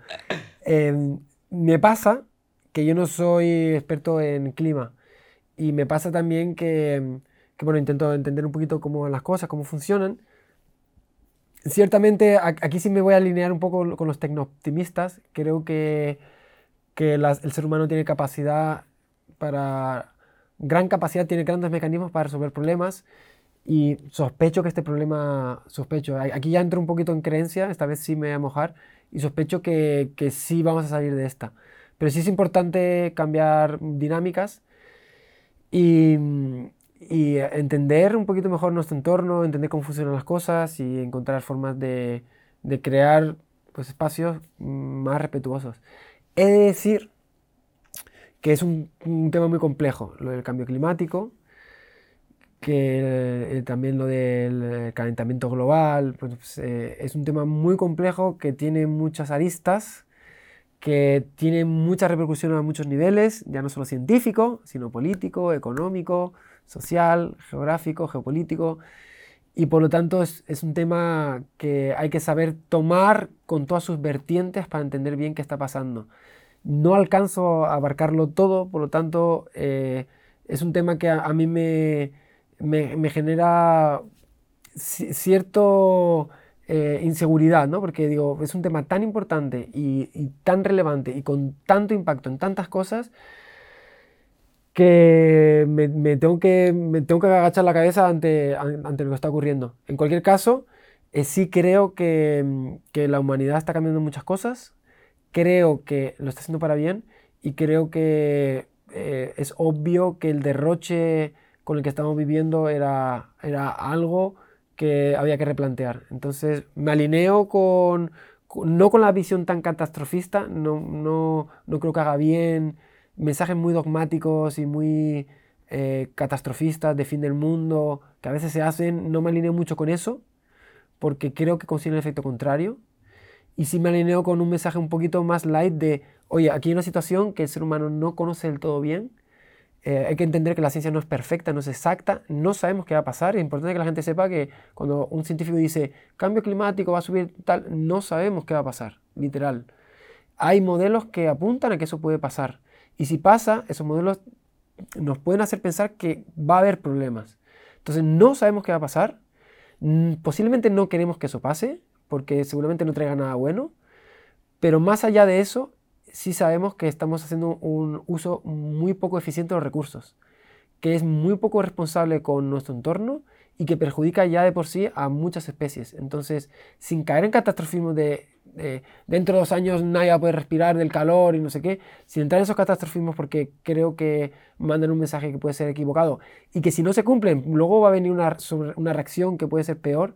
Sin caer en eso, sí creo que hay que mandar un mensaje a la ciudadanía de que por primera vez el, ser humano es consciente del impacto que tiene en el entorno y que está viviendo por encima quizás de las posibilidades. Entonces, creo que, que, todo camino hacia la eficiencia y hacia el uso responsable de los recursos es un camino muy provechoso y que es lo que tenemos que transmitir, yo creo. Eh, te desafío a otro que ya me imagino por lo que dijiste recién eh, y te voy a, a, a, preguntar igual, que tiene que ver que venimos recorriendo un camino de, entendernos nuestro lugar como ser humano, dentro del universo, entender el universo, pero lo que estamos viendo en la actualidad tiene que ver con, de alguna manera, cómo se está replicando nuestro cerebro en máquinas y con el tema de la inteligencia artificial. Hablando del tema catástrofe, mucha gente diciendo, paren esto porque si no termina con nosotros. Me imagino que como no estás alineado con ese lugar, no vas a opinar eso, pero quiero que me ayudes a entender realmente dónde estamos parados y si realmente vienen las máquinas a reemplazar nuestro cerebro y hasta nuestro trabajo y hasta nuestra cultura, digamos, ¿no? bueno, matizando un poquito lo de antes, eh, para, para, que no haya confusión, eh, sí, sí creo, o sea, no, no catastrofismo, pero sí en, la humanidad necesita un cambio. Con respecto a la inteligencia eh, artificial y todo lo que se viene, pasa un poco lo mismo que con eh, que con el calentamiento global. No creo en los gurús estrictos que vienen con, con frases eh, pues un poquito mesiánicas o faraónicas de, oh, esto va, va a ocurrir, va a cambiar. Eh, creo que ha habido, creo, un exceso de mm, complacencia o, o, incluso arrogancia en cuanto a entender los procesos tecnológicos y, mm, en general toda la visión como muy eh, pues más histriónica o más exagerada, pues corre el riesgo de que, de que sea una profecía que no se cumpla y, y bueno, pues eh, el, tiempo es muy cruel, ¿no? Cuando pasas, cuando pasas la cinta del pasado y bueno, estamos acostumbrados a, predicciones que, que, no se cumplen y hay, que, hay que ser cuidadoso con lo que se dice.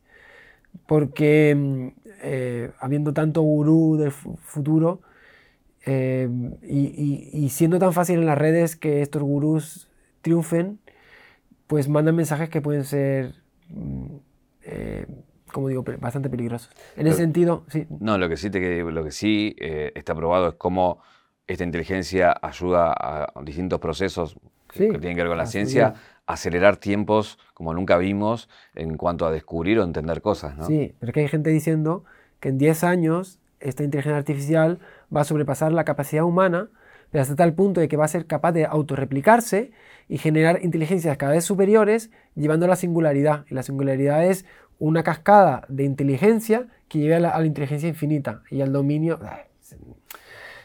Está bien para, para, para serie de Netflix, pero hay, hay que contraponerla con, con un análisis un poquito más cuidado. De, bueno, está bien que, que haya personas que piensen de, de, este, de, este, tipo de manera, pero muchas veces se le da mucho más espacio a este tipo de mensajes que eh, a otros que puedan ser un poquito más comedidos y, y pueden distorsionar mucho la percepción, de la gente. Yo es que estoy muy acostumbrado también a leer precisamente a los gurús y he estado años leyendo pues que sí, que viviremos dentro de una CPU y nuestros pensamientos serán pasados a una máquina y podrán fluir y con un rayo láser se pueden enviar esos pensamientos a otra estrella y podemos vivir en comunión con el cosmos.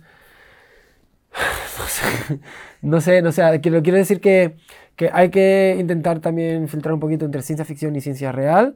La ciencia real es que se ha creado o, unos dispositivos que son capaces de tomar información y generar outputs muy interesantes para muchas vías. Esos outputs se pueden usar hoy en día para generar textos, para hacer imágenes, para cambiar voz, para hacer cosas muy interesantes. Pero de ahí a extrapolarlo a, con esos gurús a que se va a crear una inteligencia superior al ser humano, que va a controlar nuestro futuro y demás, son saltos tan, tan, tan grandes que ni siquiera hay nadie en día de hoy que sea capaz de decir cómo. Entonces, relajémonos un poquito, porque ese tipo de mensajes pueden ser muy peligrosos porque realmente la gente se los cree literal. Y yo lo digo porque yo mismo me lo creí cuando, cuando empecé a leer de esto, digo, pues, pues ya está, pues eh, ¿para qué seguir viviendo si dentro de 10 años una máquina va, va a tratarme como si fuera una hormiga? Bueno, leyendo otras cosas y viendo cómo piensan otras personas que son de hecho eh, escépticos de la inteligencia artificial a ese nivel, pues te dicen, eh, esto ten cuidado porque esto es peligroso pensar así, porque eh, distorsiona un poquito el proceso real, porque no funcionan así las cosas. Entonces, mm, están los gurús que dicen que sí, están otra gente que dice que no, se escucha más a los gurús, hay que tener cuidado porque no todo el mundo piensa igual. Em, ya no, no sin hacer futurología, pero sí calculo que esto lo puedes decir. En el nicho de la ciencia, digamos, hay un montón, y vos por el lugar que tenés, de conocer un montón de cosas que, están hoy descubriéndose y que a nosotros nos llegarán en dos años, en tres años, eh, pero que ya sabés que se pueden hacer o que, o que ya sabés que son así. De esas que sabés, ¿cuál te sorprendió o cuál puedes decir, esto va a ser todo un tema en, el futuro próximo? y hay muchas tecnologías, pues, como está viendo, disruptivas, que están cambiando las reglas del juego. Y ciertamente no, no tengo ninguna información privilegiada, no trabajo para la CIA, ni, ni tengo información, como digo, clasificada, ni, ni, tengo acceso a documentos militares que me puedan permitir anticiparme a nada. Em, decía Arthur C. Clarke que cualquier tecnología suficientemente avanzada es indistinguible de la magia y eso hace que, que seamos, las tecnologías más disruptivas son las que no podemos ni imaginar.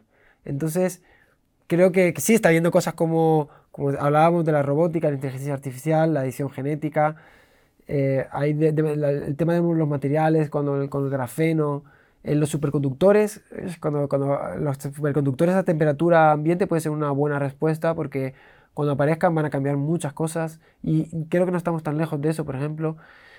Pero creo de verdad que una de las cosas más bonitas de la ciencia es que si tú hace 40 años le preguntas a alguien qué es lo que va a cambiar, nadie te dice que la las redes sociales.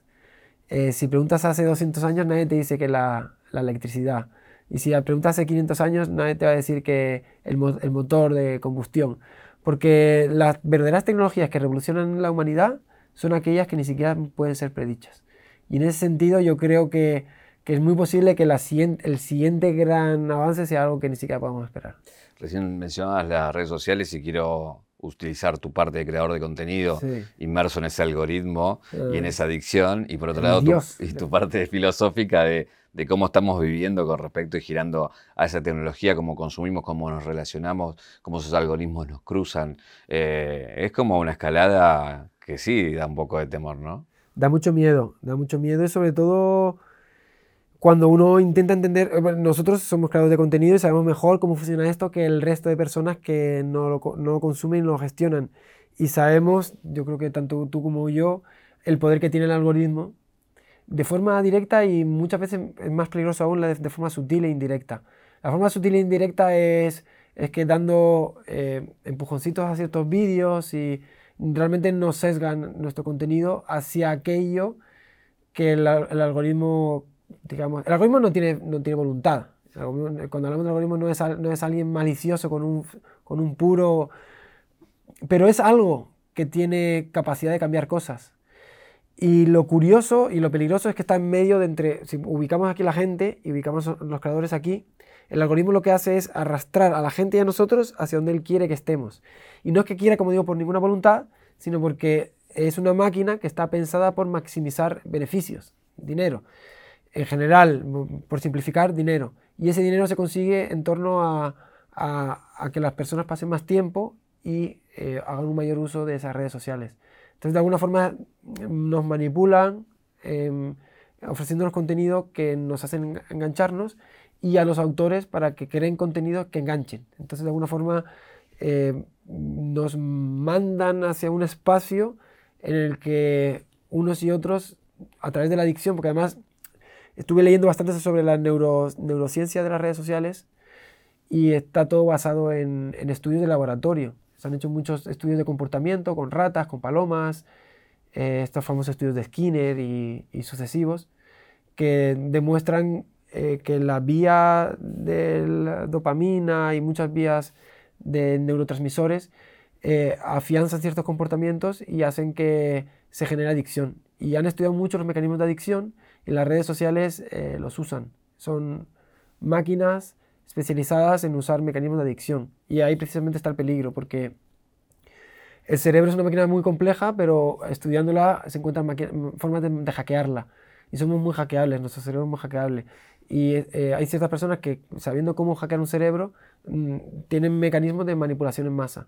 Entonces hay que tener mucho cuidado con las redes sociales, porque son mecanismos de manipulación en masa, y no lo digo yo porque me lo acabo de inventar.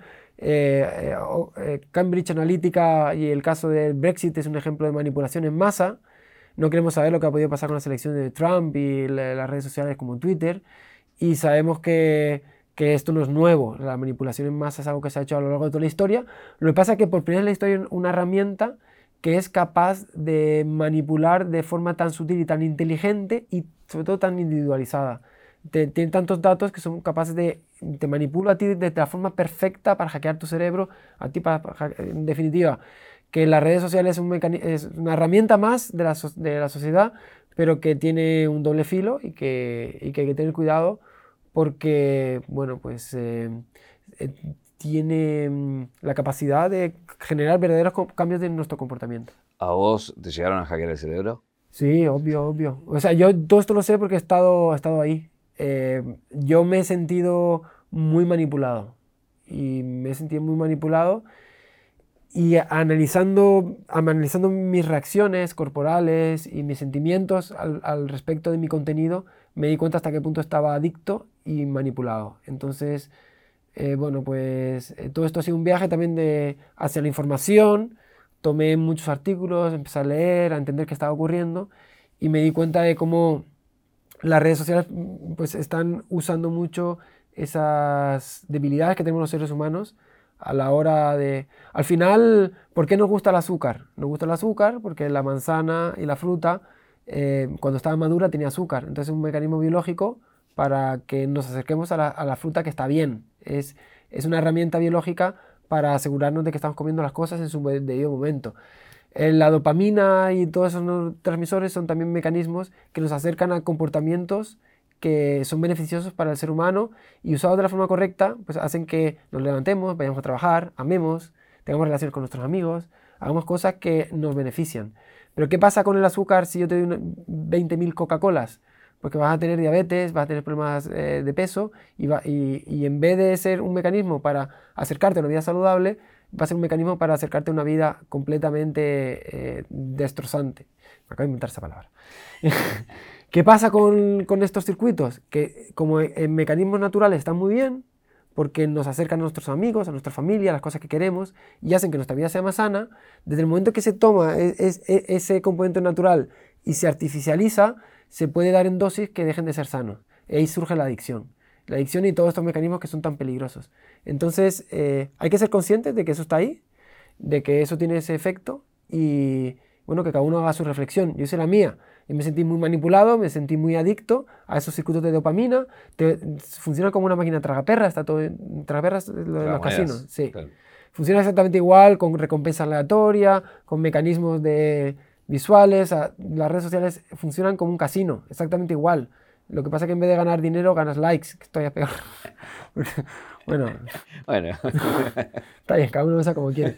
Pero hay que saber lo que está ocurriendo. Yo supe lo que está ocurriendo, me preocupé, me asusté, me puse a investigar un poco, entendí un poco mejor lo que ocurría, intenté generar un mecanismo que me sacara de ahí, lo hice. Ahora tengo una relación yo creo que más sana con las redes e intento que, que sea también más sana con mis seguidores, que no ap- aportar a esos, cam- a esos caminos fáciles, sino al revés. Yo creo que creo que entender que mi actividad en las redes sociales puede ayudar a, a generar otro- otras vías, otro- otra relación con, con los aparatos.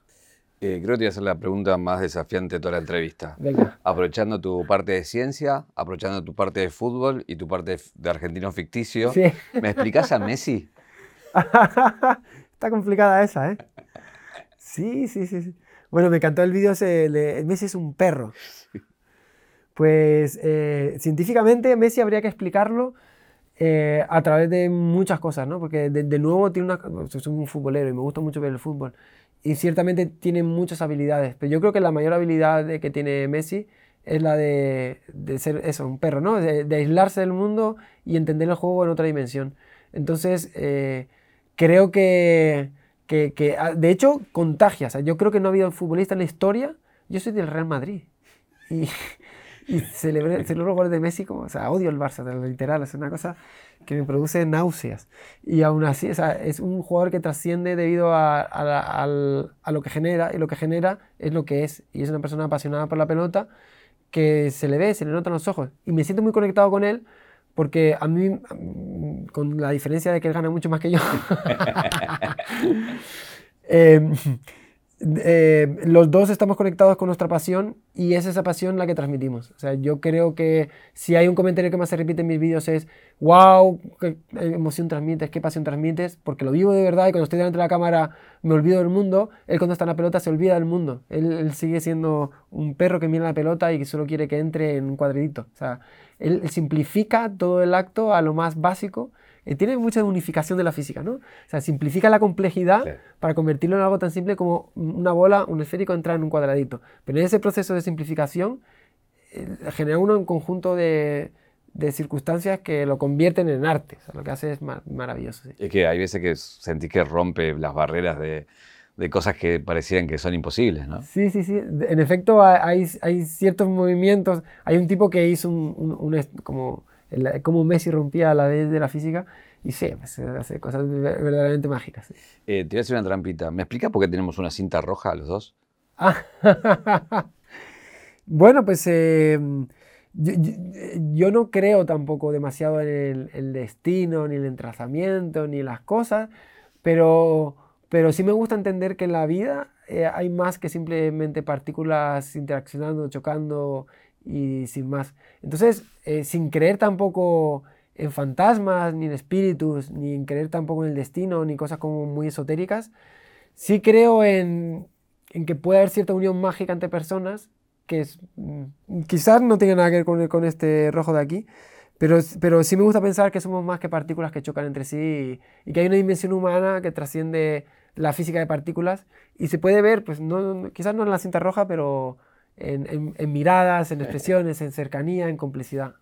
Eh, ¿Qué es lo próximo para vos? Porque en este recorrido que hicimos siempre hay una manzana eh, o una zanahoria por Sí. frente a la que vas y hasta que no la lográs o hasta llegar hasta el último no, no, no soltás. Calculo que debe ser la filosofía por un lado, pero no lo sé si hay otra cosa. Lo de astronauta seguro que no. Ya No no. Freno. Claro. Eso fue un camino sin salida. Pues una de las cosas que más me gusta también de mi vida actual, creo que lo he ido aplicando también a lo largo de cierto tiempo, es que básicamente eh, no me pongo grandes caminos a largo plazo. Eh, tiene una cosa a favor y una cosa en, contra, hacerte caminos y objetivos. El objetivo te permite centrarte, focalizarte y buscar, pero el camino también te puede llegar a, a cegarte, olvidar y, y negar, negar muchas cosas que están ocurriendo. Y me gusta balancearme entre las dos cosas, tener objetivos pero no cegarme del todo. Y hago un ejercicio muy bonito que recomiendo a todo el mundo que haga en sus días. No soy psicólogo, no soy coach, no soy nada de esto. Yo lo hago, me funciona, me da muy bien. Me levanto por, los días. eh, ¿Soy feliz? Sí, pues hago lo hago lo que me nace, lo que, lo que digamos está estipulado, mi camino, me levanto el día siguiente, soy feliz, sigo haciéndolo, hasta un día que me levante no soy feliz, no pasa nada, sigo haciéndolo, al quinto día que, me levanto y no soy feliz, empiezo a preguntarme cosas de qué no va, qué no funciona. Y ahí soy kamikaze, soy tan rompedor como he sido siempre. ¿Que no me va mi trabajo? Mm, cierro YouTube, me da igual que tenga dos millones y medio, me da igual que la gente espere que salga el vídeo mañana, me da igual que mi, mi, dinero dependa de eso. O sea, literal, lo voy a cerrar y no me va a temblar el pulso. ¿Que es una relación que no me está llenando? Es que lo siento, pero no me está llenando. Lo voy a cerrar. Que es cualquier otra cosa, donde vivo, con cualquier cosa. La felicidad eh, es un concepto complejo, pero el cuerpo es mucho más sabio a veces que nosotros y yo escucho mucho el cuerpo. Entonces, ¿qué va a ocurrir con el futuro? Pues me voy a seguir levantando, escuchando mi cuerpo, mi cuerpo tiene una actitud positiva y sonrío ante la vida, es que estoy yendo bien, seguiré. Metas, me gustaría hacer una serie documental, quizás para Netflix, ojalá, o una HBO, o quien sea. Me gustaría hacer una serie documental, me gustaría hacer un mega show en teatros, tengo una vena artística que, que necesito explotar y me gustaría hacer una gira, mega show, en pues, eh, luces, fuego, toda la locura. Y me gustaría seguir experimentando, como dices, con el tema de la filosofía, encontrando nuevas vías, nuevos caminos, seguir explorando, creciendo, conociendo, y lo seguiré haciendo hasta que un día, después de cinco días, diga, no soy feliz, pues quizás... Otra cosa. Sí, seré profesor de universidad, no me tiembla el pulso, ¿eh? de decir, cierro las redes sociales, me voy a universidad en un pueblo a dar clase o una escuela a dar clase. Me encanta la educación, me encantan los jóvenes. Me veo perfectamente cerrando todo mañana si un día no soy feliz, decir chao. Ahí se quedan ustedes, me voy a una escuelita. Tengo una caja negra acá. Primero una imagen. Sí. Que eh, sos fanático de Rick Morty. Sí, ¿Por qué? porque tiene una combinación muy interesante de los elementos que a mí me... Empezamos la entrevista con el sentido de la vida, podemos acabarla con el sentido de la vida. Hablábamos de varios elementos del, sentido de la vida. Uno de ellos es aprender, conocer, descubrir. Eh, y, otro elemento es disfrutar. Eh, hay un elemento que, que yo creo que está constante en mi vida, que no he olvidado hasta qué punto ha sido un, un verdadero núcleo en mi vida, que es la risa. O sea, para mí y creo que para los latinos, o sea, bueno, yo me creo en las Islas Canarias, para mí Canarias es, es, América Latina. Por, más que me digan que no, me da igual. yo bailo cumbia, yo eh, me gusta el fútbol, me gusta la, la, las fiestas, latino, ya está, estoy adoptado. Me da igual lo que piense el resto. Como latino nos comunicamos mucho por el humor y es un elemento muy importante integrador y unificador. Lo digo porque he vivido en Suiza y pues, no.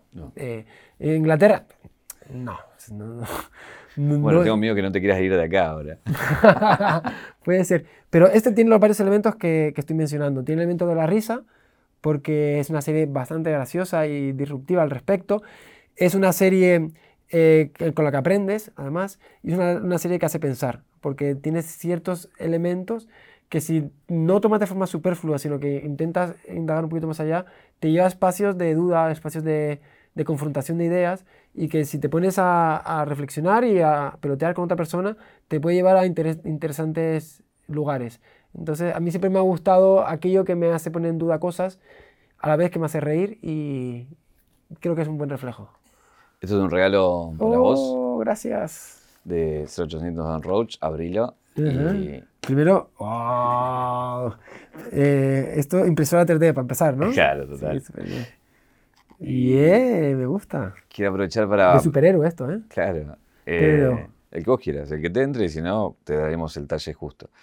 Eh, la pregunta siguiente es. Hago boxeo también, ¿eh? ¿En serio? Sí. eh, si vamos a la caja negra de tu vida, ¿cuál es el momento que te convierte en lo que sos hoy? eh, delicado. El momento, te refiero a un momento de, puntual de mi vida, un momento en que o más metafórico? Lo que vos quieras. Bueno, pues yo creo que me, me, voy a quedar con, con, una cosa muy interesante. Yo, eh, al que ha visto esta entrevista dirá, qué mentiroso, qué tío más raro. O sea, o es mentiroso o es muy raro. Porque es muy introvertido, pero sube un escenario. Dice que era tímido, pero gustaría salir de fiesta. Eh, ¿Qué le pasa a este tipo? qué bien raro es. Eh, y ciertamente, primero creo que estamos hechos de contradicciones. Y de hecho, la astrología funciona tan bien y todas estas vainas porque todos somos ordenados y desordenados, todos somos listos y tontos, todos somos familiares y, exploradores. como vivimos en pura contradicción, siempre va a funcionar lo uno y lo contrario. Y en ese sentido yo estoy hecho mucho de contrarios. Pero es que ah, pasó una cosa muy divertida, muy curiosa, es que yo he sido muy introvertido, introspectivo, como he comentado, pero en mi círculo interno cercano siempre he sido una persona muy divertida y que le ha gustado reír y sonreír. Pero solo dentro de mi zona de confort y zona eh, de adecuación donde, donde me siento protegido. Creo que el momento que me convirtió en quien soy fue el momento que rompí esa, esa barrera, esa burbuja, y hice ting, y de repente dejé de ser ese tío, esa persona callada, eh, pues ensimismada, y me abrí al mundo. Y ese abrirme al mundo no fue más que romper, realmente si me dicen quién era yo, el tímido o el, extrovertido en el círculo familiar, yo era el extrovertido. Simplemente tenía una barrera eh, que me separaba del resto. Entonces yo creo que el momento en el que me he convertido, en que más se parece a, Javier de hoy, es el momento en que hice con la agujita, ves la, ves la burbuja, la ves alrededor, y, ¡ting! y explotó. Eh, Javier, primero agradecerte porque, bueno, siempre se te entrevista y hablas mucho de ciencia y me parece que hoy conocimos a, mucho a Javier y gracias por, por permitir eso. Em, y lo otro es hacerte la última pregunta. Vamos a ver. ¿Qué te preguntarías? eh, wow, esta también está dura, ¿eh? ¿Qué me preguntaría? Pues me preguntaría sobre... Eh, me haría un gran por qué. ¿Por qué? Gracias, Javier. Un placer.